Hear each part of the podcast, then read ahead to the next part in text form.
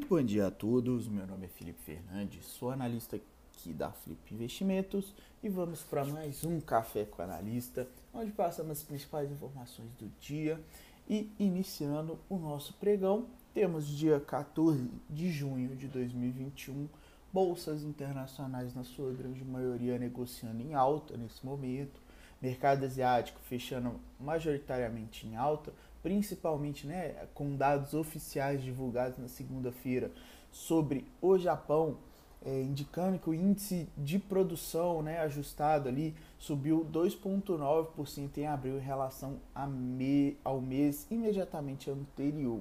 Na Europa segue essa movimentação de alta e os futuros norte-americanos também em movimentação de valorização no momento, com investidores à espera da decisão da política, é, decisão de política monetária do Federal Reserve na próxima quarta-feira, mesmo que é, será revelada na né, decisão do Comitê de Política Monetária, né, o Copom, aqui no Brasil também nessa semana.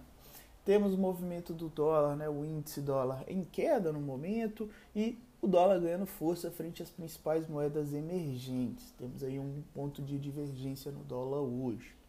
Ambiente de commodities, temos metais em queda, petróleo em alta e commodities agrícolas também em queda.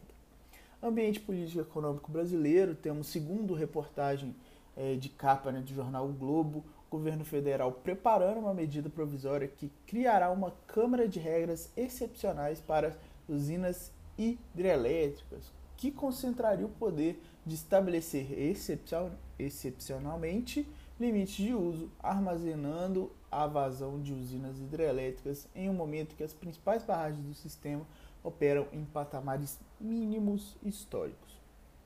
Ambiente corporativo, temos a CSN anunciando na sexta-feira que fará um resgate antecipado de mais de 500 milhões de dólares de títulos em garantia com vencimento em 2023 a ES Brasil informando que aprovou uma política de destinação de seus resultados que prevê uma distribuição semestral aos, aos acionistas de no mínimo 50% do lucro ajustado de cada exercício, com entrada em vigor a partir de 2022.